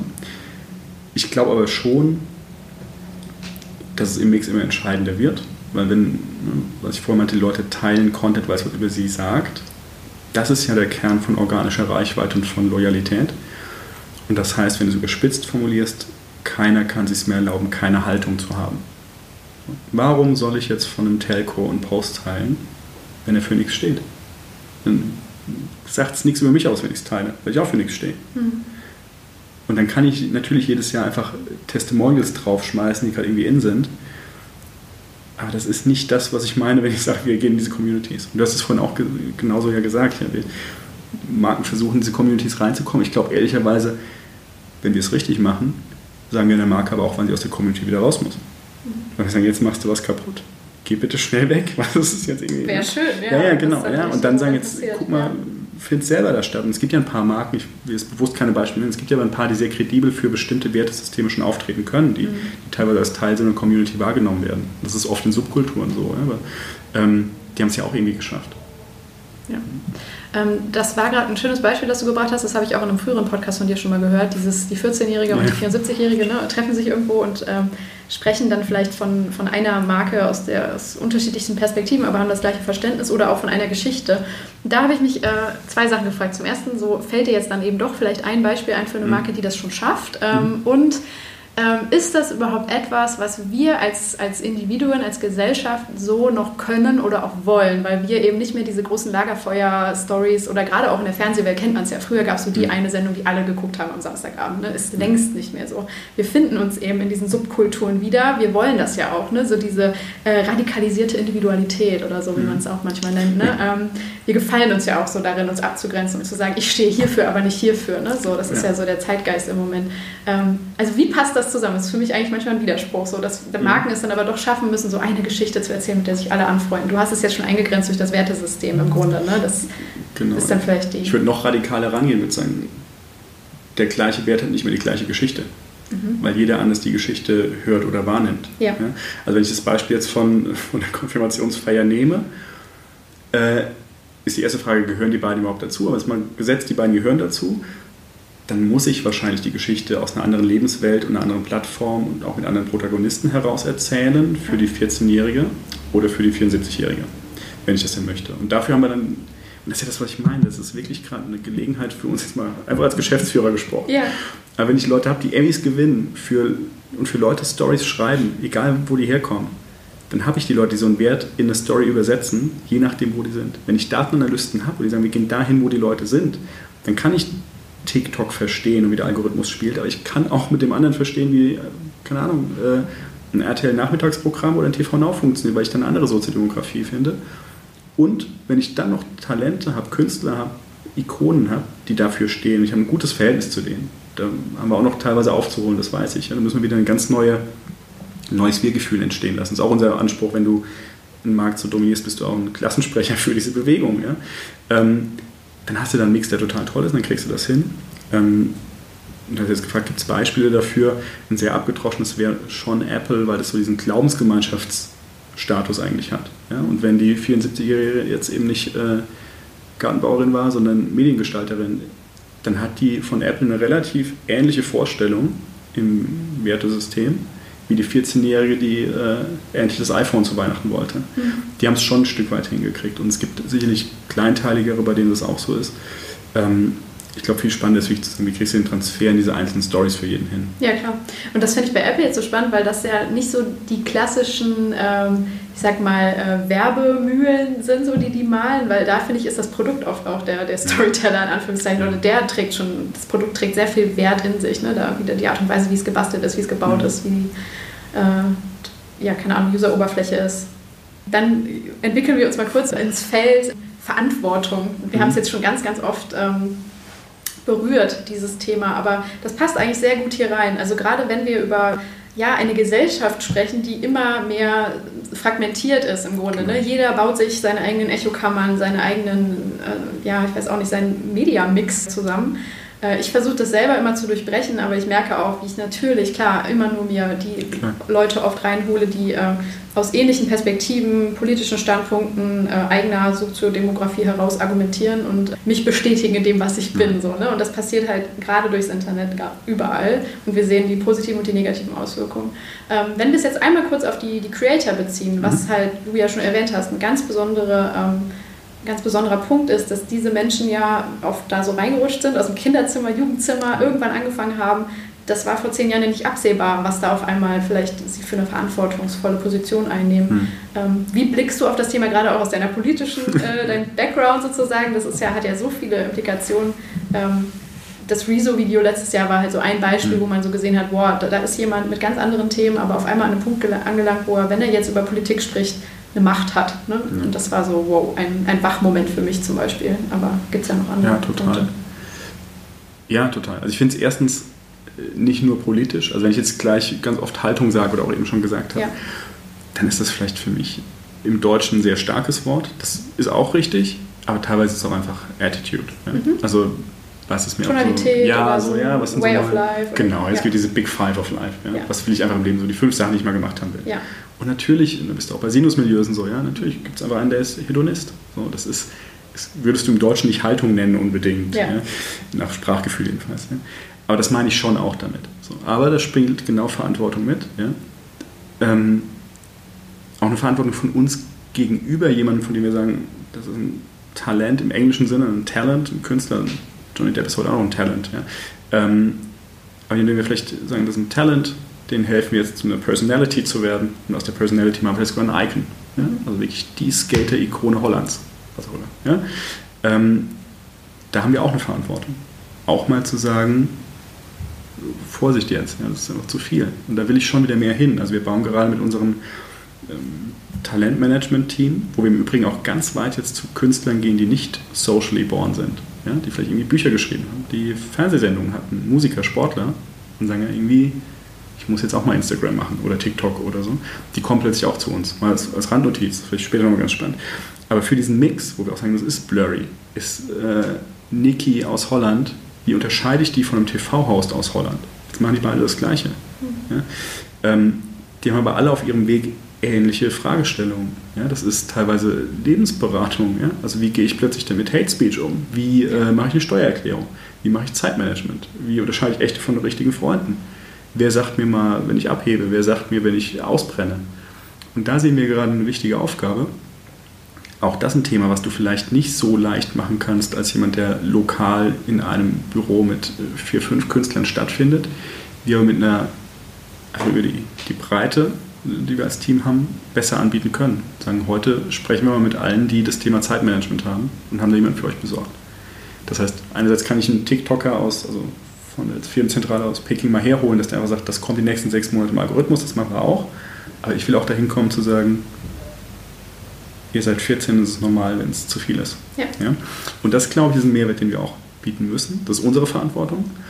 Dann haben wir eine Verantwortung, wenn wir in die Richtung Values into Stories gehen. Wir haben Kunden abgelehnt, weil wir haben, der ist islamophob oder das ist auch eine Debatte, von der ich sagen würde, es hätte vielleicht nicht jedes damalige MCN in der Anfangsphase auch so hart durchziehen können oder gemacht. Wir machen es jetzt schon, weil es der Anspruch ist. Jetzt sagen, sorry, aber das unterstützen wir jetzt halt nicht. Ja. Trotzdem bleibt es immer eine dünne Linie, das kennen wir alle, die in der Werbung sind. Und dann kommt eben der Bereich, also einfach Aufmerksamkeit aller, die daran beteiligt sind, der Marke, dem Mitarbeiter, dem äh, Künstler vor der Kamera zu sagen, ob du willst oder nicht, wenn es zwei Millionen Leute heute schauen, das knappeste Gut ist Aufmerksamkeit und Zeit. Die investieren jetzt zwei Minuten ihrer Lebenszeit in diesen Clip, in dieses Video, was auch immer, und irgendwas wird hängen bleiben. Und das kann Spaß sein, Quatschen, ist genau das, was die gerade brauchen. Ähm, aber sei dir einfach dessen bewusst. Und das ist schon eine Verantwortung, die jeder mit hat. Und das ich meine, du sprichst ja auch mit vielen, jedem wird das irgendwann bewusst. Und jeder findet das euphorisierend, aber auch als Last. Ja? Und dann haben wir einfach Leute, die es schon an verschiedenen Stellen durchgespielt haben, die auch aus der Musikindustrie kommen. Auch da erfinden wir das Rad nicht neu. Was ist mit Kinderstars, die mit 14 plötzlich einen Justin Bieber oder so? Mhm. Justin Bieber durchläuft keine andere Phase als jemand, der zur gleichen Zeit auf YouTube angefangen hat. Von 14 auf Hype, auf äh, alles in der Öffentlichkeit. Und das nimmst du mal so mit oder immer so. Ja, und da haben wir Leute, die halt im Musikmanagement waren seit x Jahren und sagen, ich habe es schon mal gesehen. Ja. Ja. Und das, glaube ich, ist schon auch eine wichtige Rolle. Ja. Ähm, glaubst du, dass Influencer diese Reichweite oder diese, diese Power, die sie haben, auch tatsächlich aktiv einsetzen sollten, um vielleicht Dinge besser zu machen? Das wird ja auch oft an Forderungen so an sie rangebracht, mhm. so äußere dich doch mal zu was auch immer, ne? ruf zu Fridays for Future auf. Das ist mhm. etwas, ist, worauf wir uns alle einigen können, aber ähm, viele sagen auch so, hey, ähm, ich weiß auch nicht, also setz dich für demokratische Werte ein oder so. Und ich habe manchmal das Gefühl, ähm, vielleicht also ist es auch nicht unbedingt das Beste, sich immer zu wünschen, dass sich jeder zu etwas äußert oder immer eine Haltung zu allem Möglichen, was in der Gesellschaft gerade stattfindet, irgendwie ähm, einzunehmen. Also ich habe das bei den Fußballern zum Beispiel gemerkt, so als ja. die sich dann irgendwann alle mal geäußert haben, gerade auch in der Özil-Debatte oder so, habe ich mir gedacht, boah, hättest du besser die Klappe gehalten, ich wollte gar nicht wissen, wie deine Position ist, ne? jetzt mag ich dich weniger. Ähm, ja, also wie, äh, ja. keine Ahnung, wie blickst du da drauf? Ja, konsequenterweise passt dann eher zur Attitude als zur Haltung, ja? ob ich es jemandem ja. glaube. Also wie ich einer Marke nicht glaube, glaube ich halt auch. Es ist auch nicht jeder politisch, ne? Nee, also, genau. Ja, ja. ich würde jetzt halt auch einem Fußballer aber nicht glauben, dass er die Atomphysik bis ins Letzte verstanden hat, wenn der mir jetzt irgendwas da erklärt. So. Ja. Und so wie du sagst, manche sind einfach auch nicht politisch und das ist dann auch okay. Dann ist auch mal entspannt zu sagen, mit dem Kumpel rede ich über Politik und mit dem rede ich halt einfach über Blödsinn. Ja. Und da muss man es auch nicht überhöhen. Nur wenn einer der, da bin ich dann schon kritisch, wenn einer nachweislich Blödsinn redet, dann muss er sich auch hinterfragen, was er gerade damit anrichtet. Und da sind wir dann ja. ein Stück weit auch bei den Fußballern. Ja? Ja. Ähm, ich würde auch noch gerne kurz über Mesh reden, weil das äh, ja genau. auch eine Bildungsinitiative im Endeffekt von euch ist oder so eine, ähm, ja, nochmal mit Werten anders aufgeladene Total, Aktivität. Ne? Ja. Willst du es mal kurz erklären, was ihr da gemacht habt? Ihr ja, seid ja auch ausgezeichnet worden, habe ich gelesen. Ja, das ist im wahrsten Sinne des Wortes ausgezeichnet. Ja. Also Mesh haben, ist schon äh, zu Uferzeiten im damaligen Ufer Lab und UFA-X entstanden, eben als genau das. Ja? Eine bildungspolitische Initiative aus Journalisten, aus Medienpädagogen, ähm, aber auch klassischen Filmemachern und, und Creatoren. Ja? Also mhm. ganz viele, die du heute kennst, haben angefangen bei Stammtischen, die Mesh koordiniert hat vor acht Jahren. Und die machen genau das. Die sagen, wir machen nicht die Katholiken noch katholischer, sondern wir gehen dahin, wo die Leute eine Nachricht vielleicht noch nicht erreicht hat, wo die sich aber treffen. Und es gab ein tolles Projekt, an dem du es zum Beispiel zeigen kannst. Es hieß Reputation. Da haben die vor Jahren schon Gangster-Rapper mit Politikern über Sozialgesetzgebung diskutieren lassen, über Hartz IV und so weiter. Ja? Da gehst du zu Leuten, die nicht, das ist auch Soziodemografie oder Psychografie, ja? ein 19-Jähriger, der E-Spiegel online liest den spreche ich so an wie einen 26-Jährigen oder einen 46-Jährigen, also auf der Ebene. Ja. Aber jemand, der halt sich seine eigene Welt gebaut hat oder das gebaut hat, der einfach nicht zu Spiegel Online geht, der keine Tagesschau schaut und so weiter, der den ganzen Mittag Rap-Videos auf YouTube schaut. Das findet statt. Brauchen wir nicht die Nase drüber rümpfen, das ist da. Das macht Mesh zum Beispiel unheimlich stark. Dann gehen die da hin und oft mit Stiftungen, mit NGOs, aber auch mit Ministerien, Europaparlament haben wir auch Sachen gemacht. Wichtig ist uns bei Mesh Überparteilichkeit. Mhm. Also Mesh würde nie für eine Partei Kampagnen machen, ähm, aber für einen allgemeinen Wahlaufruf. Mhm. Ja? Deswegen machen wir eben viel mit Stiftungen oder Ministerien. Ähm, witzigerweise haben wir auch diese Firewall bei uns intern eingezogen. Also wir können innerhalb des Mesh-Teams, ich kann gleich noch ein paar Formate nennen, in der gleichen Woche ein kritisches Stück über Red Bull abliefern, während einen Raum weiter jemand gerade Red Bull ein Briefing abholt und einen guten Pitch macht. Und das wollen wir auch so erhalten. Ja? Also das hat dann auch mit interner Haltung nochmal zu tun. Also bestimmte Dinge würden wir halt auch nicht machen. Aber trotzdem muss auch das gegeben sein. Aber wir würden da auch nicht, an der Stelle würden wir nie mischen wollen. Weil es muss in sich integer sein, wie wir es ja. machen. So, und was macht Mesh? Also sie machen viel Kampagnen, natürlich über online hinausgehen. Da haben wir übrigens auch ein Konfirmationsfestbeispiel. Wir haben für die WWF was gemacht. Es ist jetzt sogar, ja, also darf ich sagen, wann wir aufzeichnen? Ja, Ende August. Mhm. 22. August dieses Jahr ist äh, der World Overshoot Day für Deutschland. Das ist so ein bisschen wie der Steuerzahlertag. Ab wann hat eine Gesellschaft in dem Jahr ihren ähm, ökologischen Fußabdruck überschritten? Ja. So, natürlich, vor zehn Jahren war das im Oktober in Deutschland und jetzt war er zuletzt im Juni mhm. und jetzt durch Corona ist er Ende August. Okay. Auch interessant übrigens. Ja, genau. Ja, was sagt ihr ab? Da lebst du über dein. So, WWF macht diese Kampagne mit Mesh. Mhm. Und was haben wir da gemacht? Das ist ja genau der Punkt. Wie erreiche ich die Leute, die es wirklich anspricht? Wir haben Wissenschaftler dazugeholt, wir haben die Expertise von WWF dazugeholt, um am Schluss ein Call to Action zu haben. Geh auf diese Seite, misst deinen Abdruck und hier sind fünf Tipps, wie du persönlich das reduzieren kannst. Das Ziel ist, bis dann und dann so und so weit zu reduzieren. Aber wie erreiche ich die jetzt? Und da haben wir neun verschiedene Influencer und Creator geholt. Da waren Reiseinfluencer dabei, die vermeintlich nur Hedonisten-Content machen, aber der hat Plastik rausgetaucht. So. In der gleichen Kampagne hatten wir Gamer, äh, Mr. Trashpack, ja, äh, für mich zu schauen unheimlich lustig, für ihn nicht. Der hat eine Spinnenphobie, aber der musste halt eine Nacht im Wald übernachten und so ein Survival Camp machen. Ja. Der war so in der Natur und hat dann für seine Community halt äh, ja. Walderlebnisse aufbereitet. So, und was passiert? Montags gehen die in die Mensa. Eine Frau, die Mr. Trashback geschaut hat und ein Mann, der äh, den Reisevlogger geschaut hat, sprechen darüber, ich habe den Test gemacht am Wochenende, ich esse heute kein Fleisch oder was auch immer ja. rauskam. Und die kriegst du ja nur, weil du es so gemacht hast. Und das macht Mesh schon lange, geht dann dahin. Ähm, das geht weit über Internet hinaus, immer noch Barcamps, nämlich Tentpole-Events und so weiter. Die Leute, die da arbeiten, sind so äh, intrinsisch motivierte Leute, die es wirklich unbedingt machen wollen, nach außen treiben. Natürlich sind das die Ersten, die auch sagen, Leute, wir sind nicht mehr divers genug in der Firma oder was machen wir hier eigentlich, das brauchen wir auch als so ein Sounding Board. Mhm. Ähm, wirklich wirklich ganz tolle Leute. Und daraus entstehen dann auch Formate wieder auf der Schnittmenge dann doch zurück in unser Studio-Team. Das ist eh ein Team. Ja, aber also jetzt mal abgesehen von der Kundenfirewall, die ich erwähnt habe, wir haben für Funk damals die ersten Formate, die Leuchtturmformate, würde ich sagen mal frech behaupten, die kamen von uns. Jäger und Sammler haben wir jahrelang gemacht. Ein, ja. konfrontatives Journalismusformat mit viel Fanpost von Trollen. Ja. Ähm, das Büro war irgendwann geheim, wo das ist, weil es wirklich konfrontativ war. Ja da hast du wahnsinnig viel gelernt und auch Leute gehabt, die sagen, das ist voll gut, was wir hier machen. Ja? Da haben wir Hosts vor die Kamera geholt, die unter normalen Umständen niemals eine Journalistenkarriere damals gemacht hätten. Am Ende haben die Stücke gemacht, die bei Frontal 21 auf dem großen Bildschirm Longform laufen. Und die sind bei uns über YouTube, Facebook, Instagram in das Format gewachsen. Und das gleiche Thema haben wir für Instagram geschnitten, für Facebook, für YouTube geschnitten, jedes Mal anders. Das ist Algorithmus-Themen, die in jeder zweiten Folge vorkommen, wir spare ich es euch. Ja, aber ihr wisst alle, dass wir alles schneiden müssen für jede Plattform. Aber halt auch nochmal für Frontal. Und dann gehen die bei Frontal durch einen, wahrscheinlich den höchsten journalistischen Standard, den du dir vorstellen kannst, und zeigen das. So, und daraus ist dann auch jetzt Ozon entstanden. Das war das am schnellsten wachsende Instagram-Format über Nachhaltigkeit. Und wer war in den ersten Folgen dabei? Äh, wir hatten Greta Thunberg drin. Wir haben einen der Protagonisten der deutschen Fridays for Future Bewegung vor die Kamera geholt, der bis jetzt drin war. Der hat jetzt andere Pläne für seine persönliche Karriere, deswegen müssen wir ihn aus dem Format rausnehmen, werden aber an anderer Stelle begleiten. Da waren wir genau das, was ich vorhin meinte, progressiv ein Stück voraus. Bevor alle groß angefangen haben, darüber zu reden, haben wir ein starkes Instagram-Format gemacht. Und stell dir mal vor, das klingt jetzt schon wieder wie Steinzeit, aber vor anderthalb Jahren pitchst du jemandem eine Plattform, auf der Schminktutorials, Fashion, Style Halls und so weiter laufen und sagst, und hier reden wir über Nachhaltigkeit. Ja. Äh, nicht wegschmeißen, äh, Recycling, Upcycling, weniger kaufen. Die haben gedacht, die sind bescheuert. Ja? Und es funktioniert, es ist wirklich kein Format so schnell gewachsen. Hm. Finde ich total interessant, weil ich äh, hätte dich auch noch gefragt, wie du zu Funk stehst und wie du die irgendwie beobachtest, weil das äh, finde ich ja auch so ein interessanter Ansatz Aber jetzt zu hören, dass ihr eh schon total äh, verknüpft seid und so ja. Äh, und da auch mit äh, co-produziert, finde ich total spannend, weil ähm, das muss ich auch noch besser durch, durchsteigen, wie Funk überhaupt sich aufstellt und die unterschiedlichen Formate so nach oben bringt. Aber ja.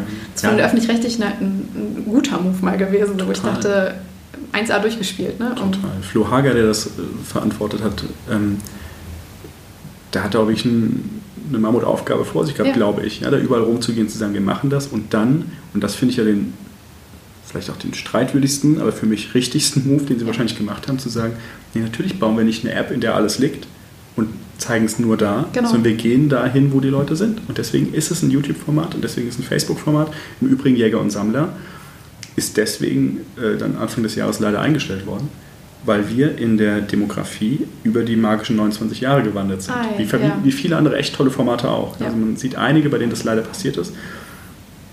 Was bleibt ist aber jetzt, bei uns ein Team in-house, das journalistisch richtig toll erzählen kann. Die haben wir jetzt auf anderen Formaten. Und es bleiben fünf bis sechs Protagonisten vor der Kamera, die ihr journalistisches Profil geprägt haben. Und das haben, hat Funk möglich gemacht. Wenn das Format auch nicht dann in, sagen wir mal, ZDF Neo gewandert ist oder so, was vielleicht auch mal irgendwann kommt. Ja? Es hat zumindest die, die Medienlandschaft an der Ecke bereichert, die du nicht über Shoutouts für Food oder so hättest schaffen können. Und das ist schon mal eine, eine enorme Leistung, die da ist. Aber ich gebe dir recht, das wäre mal spannend, wie Funk das gerade selbst beantwortet. Natürlich haben die einen Plan, aber wie wir alle können die jetzt auch nicht auf fünf Jahre planen, wo, wo die nächste Stufe kommt. Ja. Aber meine, meine These wäre, wie, wie bei dem, was wir bei Markenartiklern gesagt haben, die Grenzen verschwimmen noch mehr und du hast Mediatheken und dann sind halt manche nicht mehr linear first, sondern Mediathek first und ja. äh, verweben sich irgendwie mit dem Rest. Ja. ja. ja. gut, wenn wir dann so in die Zukunft eh gerade schon blicken. Ähm, Einmal kurz so dieser Punkt hier auf, auf euch. Ne? Mhm. Äh, Gerade alles unter dem Dach DiviMove, sehr viele verschiedene Unternehmen. So, was kann man erwarten? Was äh, werdet ihr, ich weiß auch nicht, bleibt der Name so? Ich habe mich gefragt, warum ihr DiviMove jetzt gewählt habt, ne? Ähm, obwohl es ja viele große, auch andere Brands sind, die unter euch verheiratet sind. Ähm, was sind so für euch die, die Next Steps, auf die ihr euch gerade vorbereitet oder die noch kommen? Ja, also das kann ich schon verraten. Ich glaube nicht, dass wir im deutschsprachigen Raum noch heute im Jahr DiviMove heißen. Aha. Wann und wie, wissen wir echt auch noch nicht. Aber wir schauen uns ja gerade viel an. Okay. Und äh, der Grund ist vielfältig. Ja, das hat sehr viel mit Evolution zu tun. Äh, das, was wir heute sind, waren wir eben nicht vor äh, acht Jahren. Ja. Das gleiche gilt aber für jeden einzelnen Baustein genauso. Und wir sind, so wie der Markt jetzt neu ist, sind auch wir neu. Und das wollen wir schon nochmal explizit machen, sprich in, in der Benennung und auch in der Sichtbarkeit. Und wir haben da viel ja, wir sind analytisch, ja, auch wenn es jetzt viel hier um Emotionen und so weiter ging. Im, im Herzen haben wir schon ein Tech-Herz. Und ich komme aus der, ich komme aus der Startup-Branche, wir haben eben Strategen bei uns sitzen, Data Analysts und so weiter.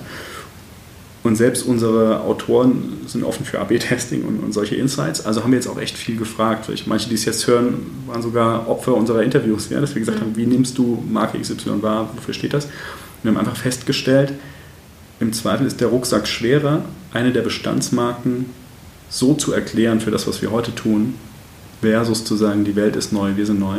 Aber das als eine Evolution auch zu verstehen. Es ist ja nicht so, dass wir irgendwie sagen, da ist eine Legacy, die wir loswerden wollen. Im Gegenteil, es ist, wie schön ist das, dass Tube One und DiviMove zusammen diesen Markt aufrollen. Hättest du das damals gesagt, hätte ich gesagt, Mensch, das wird ja ein, ne, ein liebevolles Monster, das da entsteht. Und dann holst du noch eine hundertjährige Produktionsfirma das, das, Studio weg. Und ja. ja, das ist, äh, da entsteht aber was Tolles und irgendwie haben wir das Gefühl, das hat dann einen eigenen Namen verdient, der nicht einen einzelnen von denen hervorhebt. Das ist ja auch nochmal wichtig, klar. weil klar war DiviMove einfach durch die europäische Größenordnung, jetzt mal rein monetär betrachtet, da das größte, das dickste Pferd im Stall. Mhm. Aber äh, es hat auch mit Wertschätzung der Kollegen untereinander zu tun. Zu sagen, das ist jetzt keine feindliche Übernahme, sondern wir machen hier was zusammen. Und dann bin ich der Überzeugung, dass ein neuer Name uns auch gut tut. Und die Positionierung, ich glaube, der aufmerksame Hörer hat so ein bisschen gehört, in welche Richtung das jetzt geht. Aber es geht für mich ganz, ganz stark auf genau das. Werte in Geschichten übersetzen, Personen in Ikonen übersetzen. Mhm. Und ich würde am liebsten wollen, wenn du jetzt mal so Moonshot-Theorien hast, dass in 40 Jahren Leute zurückschauen und sagen, meine Karriere hat angefangen wegen Divimove. Oder dass jemand zurückschaut und sagt, ich habe damals eine Lieblingsshow gehabt und das war eine Divimove-Produktion. Mhm. Und äh, bei Markenartikeln ist es ein bisschen schwieriger, aber dass einer auch später immer stolz sagen kann, da haben wir mal richtig was umgeworfen. Und das war so, so ein defining Moment, dass wir plötzlich mit einer Klarheit sagen konnten, was wir hier eigentlich erzählen. Und das war Divimove. Und deswegen ist es ja so schwer. Sind wir ein MCN? Sind wir, eine, sind wir ein Künstlermanagement? Sind wir ein Studio? Ja, so, ich kann es ja. nicht anders sagen. Und in zehn Jahren wundern sich die Leute, dass wir die Debatte geführt haben, weil, es blurry ist. Aber ich will auch nicht so unscharf werden und sagen, wir sind eine Medienfirma. Das kannst du auch nicht bringen. Ja. ja. Ja, eine Herausforderung, vor der gerade sehr viele Akteure genau. stehen in dieser Welt, in dieser Branche vor allem. Ja. Ähm, jeder Gast wird am Ende auch nochmal gefragt, wer die eigenen Influencer sind. Und damit ähm, meine ich jetzt nicht unbedingt nur die, die dich unterhalten auf Instagram oder mhm. so, sondern vielleicht auch, äh, keine Ahnung, Persönlichkeiten, die du jetzt nicht persönlich kennst, die dich äh, durch ihre digitale Kommunikation in gewisser Weise bewusst oder unbewusst beeinflussen in deinem Handeln. Vielleicht auch jetzt so in Anbetracht dieser Herausforderung ne, als CEO. Ja, ich erwähne bewusst Fritz Walter, ja. der, heute, der dieses Jahr 100 Jahre alt geworden wäre. Bei, bei. Genau, ich bin, ich glaube, das ja, wissen auch ein paar, ich bin radikaler Fußballfan von Kaiserslautern. Mhm. Und das hat mit Wertesystemen zu tun. Ja. ja. Also ich erinnere mich an fabelhafte Meisterschaftsfeiern und so, wo du soziodemografisch vollkommen gescheitert wärst, die zu erklären. Ähm, aber da spielt auch ein Wertesystem mit. Ja, wenn so einer nach, nach einem Weltkrieg in, in einer der kleinsten Städte Deutschlands einen Fußballverein zusammenlötet, weil er dem Auto einsammelt und sagt, jetzt spielen wir halt wieder. Ähm, ich glaube, du hast in meinem anderen Podcast erwähnt, dass du das Wunder von Bern so gern geschaut hast. Ja. Ja, kriegst ja, du erzählst schon Gänsehaut. Gänsehaut. Ja. Und das ist halt für mich sehr stark mit Fritz Walter verbunden, auch so eine Integrität. Ja, das, das, ich bleibe da, ne, 30 Jahre beim Verein, das ist einfach stark. Und das ist natürlich ne, nicht, ist jetzt überhöht zu sagen, der hat mich beeinflusst, aber ich glaube, ich bin schon so ein bisschen in diesem Gefühl heraus, ja, ja so, so, so, sozialisiert. Also den würde ich recht in dem Sinne nennen. Ich finde Niki, die ich gerade erwähnt hatte aus Holland, ohne dass ich jetzt unbedingt wahrscheinlich der prototypische, die prototypische Persona wäre, die in der Nikkei-Community auftaucht, ähm, bin ich unheimlich dankbar für das, was sie gemacht hat, weil ich jetzt in einem Podcast an ihr zeigen kann, äh, was da drin steckt. Ja? Insofern ist, ist Niki toll. Und dann ja, ich habe ja gesagt, jeder von uns formt, ob er will oder nicht, diesen Zeitgeist mit und so, so beeinflussen wir das auch gegenseitig. Leute, die mich inspirieren, sind halt Leute, die, die echt für was brennen. Und jetzt habe ich 250 davon um mich rum. Und das ist halt cool. Ja? Und insofern, ob, also wenn es einer hört später, ja, ob ihr wollt oder nicht, aber ihr habt mich jetzt auch beeinflusst. Und wenn wir jetzt sagen, das ist unsere Positionierung, dann entsteht das, weil, weil wir jeden Donnerstag mit 250 Leuten Zoom-Calls machen, weil ich jeden Tag mit, mit, äh, mit Leuten rede, die dafür brennen und die das Wertvollste ist die Zeit, die sie investieren. Die arbeiten stundenlang täglich. Ja? Und die haben sich entschieden, wir machen das da und mit denen. Und dann, dann hat das natürlich einen erheblichen Einfluss. Mhm. Eine wunderbare Huldigung. Ja. sehr schön. Ähm, genau, oder zum Abschluss noch so vielleicht so eine These. Wir haben schon sehr viele eigentlich so ja. Zukunftsszenarien gerade geschmiedet, aber gibt es so etwas, auf das wir uns vorbereiten können? Noch? Oder etwas, was ja. du herausheben möchtest? Also ich glaube genau das, worüber wir ganz viel gesprochen haben. Plattformagnostische Wertesysteme. On-Demand, Zeitalter der Movements. Ähm, und wenn es jetzt ganz philosophisch machst, den Politikstudenten rauslässt, kannst du sagen, noch nie hattest du so viel Freiheit wie jetzt. Also vorausgesetzt, du bist in Westeuropa als weißer Mann geboren, aber der Rest sind dann echt Nuancen für dich als weißer Mann in Westeuropa. Ja. Aber noch nie hattest du so viel Freiheit. Die Frage ist, was machst du jetzt damit? Und wie lange hält dieses Fenster? Das ist eine extreme Bürde. Und ich glaube schon, dass wir jetzt zehn Jahre in genau diese Debatte kommen. Wir sehen es ja auch schon mit Facebook-Anhörungen und so weiter. Wir sehen es auch rein wirtschaftlich bei Verdrängungskämpfen. Ja, wer, wer holt sich Ninja exklusiv für seine Plattform? Ähm, aber wir sehen es insgesamt. Ja, also so diese Frage, du hast alle Freiheiten, was machst du daraus? Und ich glaube, spannend wird jetzt die Frage, und das ist für uns als Influencer-Firma, die wir eben trotzdem sind, ja, und wenn wir nicht einen Exklusivvertrag hätten, wäre es trotzdem, weil wir so viel Bewegtbilder rausballern. Die Frage ist, du kannst tun, was du willst, aber kannst du wollen, was du willst. Du Westworld, Staffel 3. Ja. Genau. Nein, Moment, das ist nicht. Äh, doch. Es ist, ja, doch, ist Dark es. Staffel 3 auch. Es ist beides. Unglaublich. Stimmt, stimmt, ja, doch, okay, genau. cool. Sind wir jetzt angekommen beim Storytelling. Ja, genau. Mal, ich danke dir für deine Zeit. Ebenso vielen Dank.